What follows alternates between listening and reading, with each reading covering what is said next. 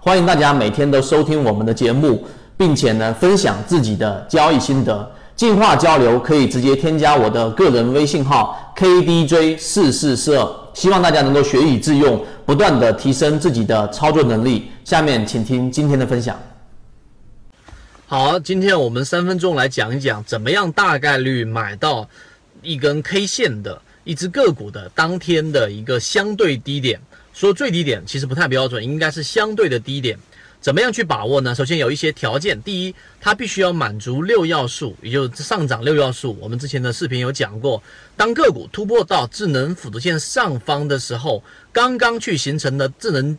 辅助线的金叉第一根实体阳线，这个是第一个啊条件。这样的个股呢，代表它整体趋势由原来由弱转强，实体的均线、实体的阳线必须让它的整体的这一个涨幅在百分之三到百分之五左右，这是第一个。条件，这一只个股刚刚趋势由弱转强。第二个条件就是这一只个股的买入点位是在第二天开盘的时候挂单挂什么价格呢？就是在前一天的这根阳线的开盘价加上收盘价除以二，这就是实体均实体阳线的这个中轴位置，往往是刚突破智能辅助线的第一个最好的买点。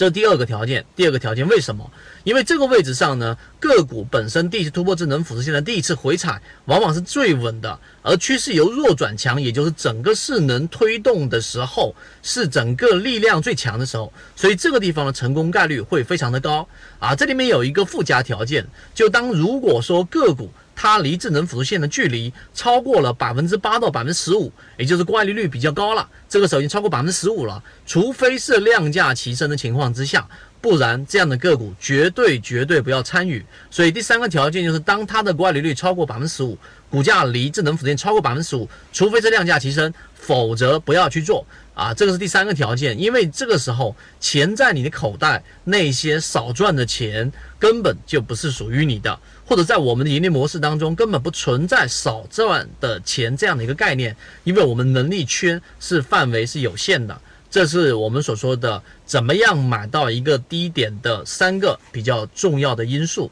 所以要买到一个低点，其实还有很多的细节啊。那第四点，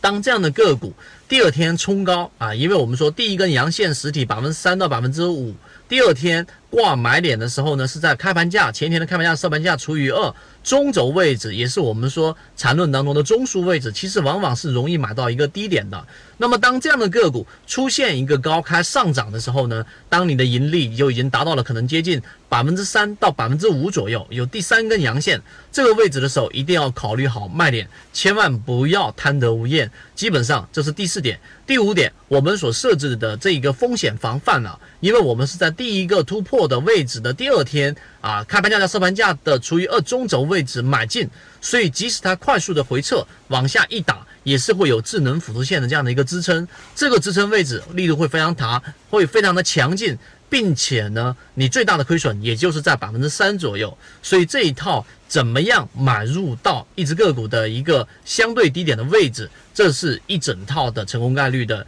一个我们的盈利模型，所以如果你认真去听完我讲的那几个条件，然后你去测试，你会发现市场当中大部分，当然有一个细节，六块钱左右的股票在开盘价买入的时候多加一到三分钱左右啊，这是我们的操作经验，你就很容易或者大概率买到一只个股的相对低位了。那更多关于这一个怎么样买到一只个股当天短线的低点的。这个完整版的实战视频可以找到我们圈子。今天我讲的这几个要素，是我们经过实战和不断测试，最终得出的一个结论啊。细节的话，我们会有更多完整版视频，找到我们就可以了。今天三分钟就讲这样一个内容，希望对各位有所帮助。好，各位再见。